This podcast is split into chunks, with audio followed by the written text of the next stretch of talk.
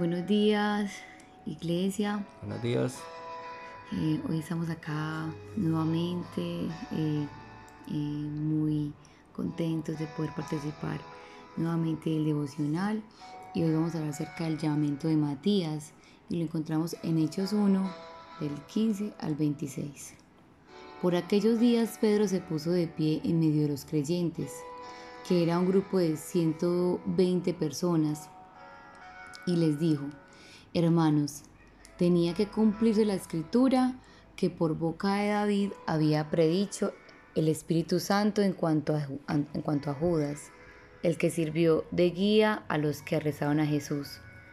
Judas se contaba entre los nuestros y participaba en nuestros ministerios. Con el dinero que obtuvo por su crimen, Judas compró un terreno, allí cayó de cabeza, se reventó y se le salieron las vísceras. Todos en Jerusalén se enteraron de ello, así que aquel terreno fue llamado Asaldama, que en su propio idioma quiere decir campo de sangre. Porque en el libro de los Salmos, continuó Pedro, está escrito que su lugar quede desierto y que nadie lo habite. También está escrito que otro se haga cargo de su oficio. Por tanto, es preciso que se una a nosotros un testigo de la resurrección, uno de los que nos acompañaban todo el tiempo que el Señor Jesús vivió entre nosotros, desde que Juan bautizaba hasta el día en que Jesús fue llevado entre nosotros.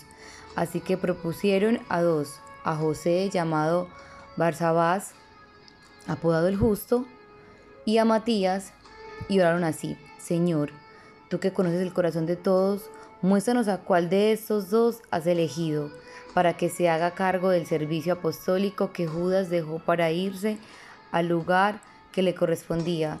Luego echaron suertes y la elección recayó en Matías, así que él fue reconocido junto con los once apóstoles.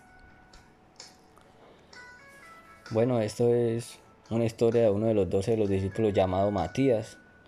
Y la realidad es que este es el único lugar eh, de la parte de la Biblia donde aparece su nombre. No leemos sobre sus grandes hazañas o milagros realizados.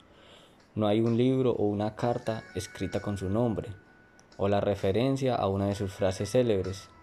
Él simplemente fue el apóstol que sustituyó a Judas.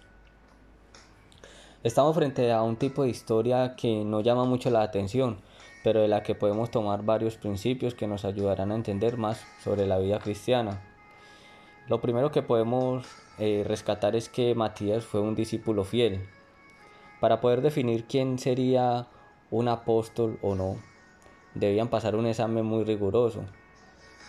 los calificativos para un apóstol no están vigentes hoy en día, pues leemos que debían haber estado con el Señor Jesús, lo podemos ver en Hechos 1.21 como leíamos ahorita, que debía ser testigo de su bautismo y que debía haber presenciado la resurrección de Jesús.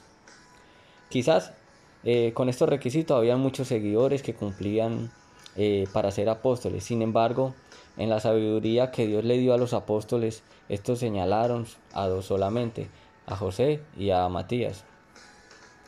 Esto nos enseña que Matías era un seguidor fiel, Recordemos que después de haber pronunciado algunas palabras fuertes, muchos de los llamados discípulos abandonaron a Jesús, lo dejaron y volvieron atrás. Y eso lo podemos encontrar en Juan 6, 66. Sin embargo, en medio de toda esa situación, Matías se había mantenido fiel a lo largo del ministerio del Señor, al punto que tuvo la oportunidad de ver a Jesús resucitado. Muchas de las bendiciones que nosotros podemos ver en nuestra vida espiritual van a venir siempre y cuando nosotros seamos fiel en nuestra relación personal con Jesús. Debemos tomar nuestra cruz aun cuando esto implique pasar por el valle de sombra de muerte, pues al final podemos contemplar la gloria de Cristo viviente, así como, como le pasó a Matías, que se mantuvo fiel y fue elegido entre los doce. Lo segundo que podemos encontrar es que Dios fue quien escogió a Matías. Después de haber resucitado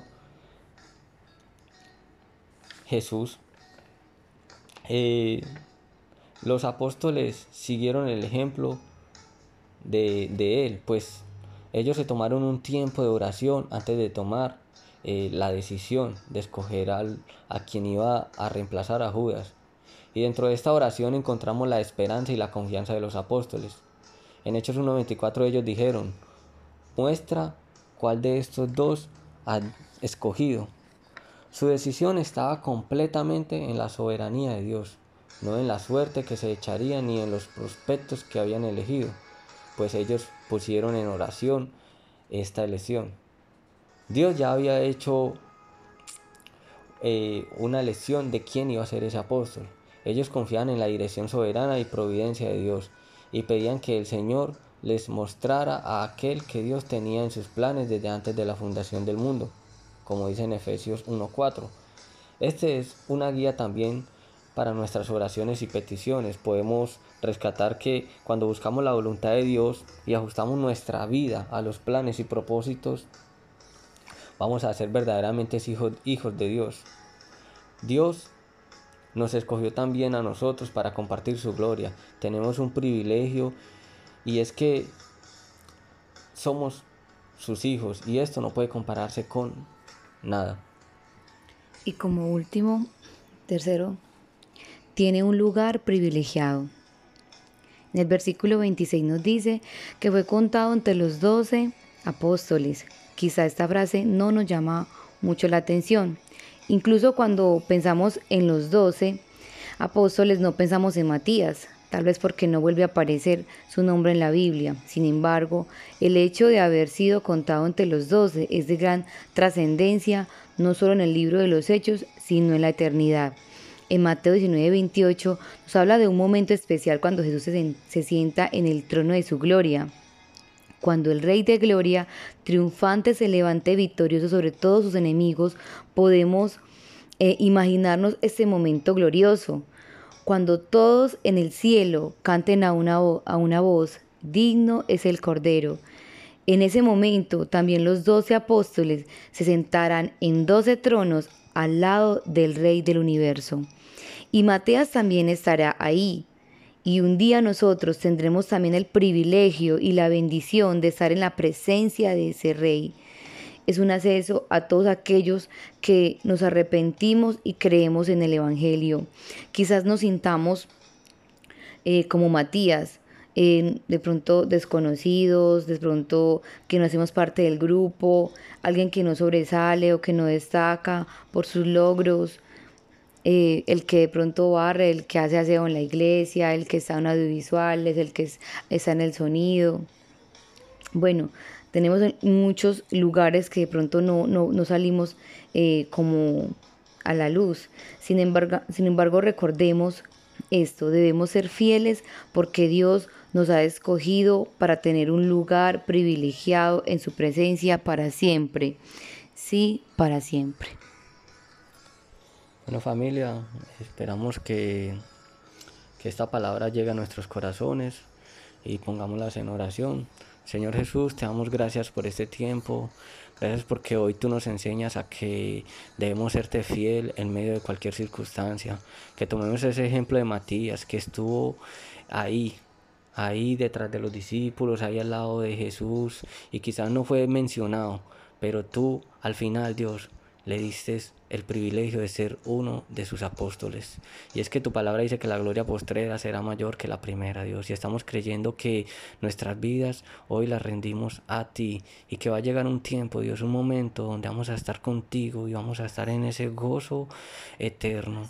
Y allá en tu presencia, Dios, y vamos a estar felices contando, Dios, todas esas hazañas, contando, Dios, todos esos tiempos donde pudimos hablar de ti, donde pudimos ver vidas transformadas, donde pudimos ver almas, Dios, ganadas.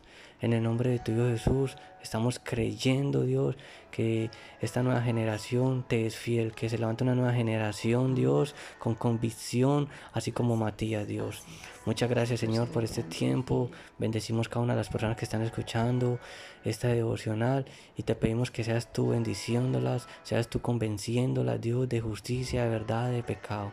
En el nombre de tu Hijo Jesús, gracias por este tiempo. Amén. Amén.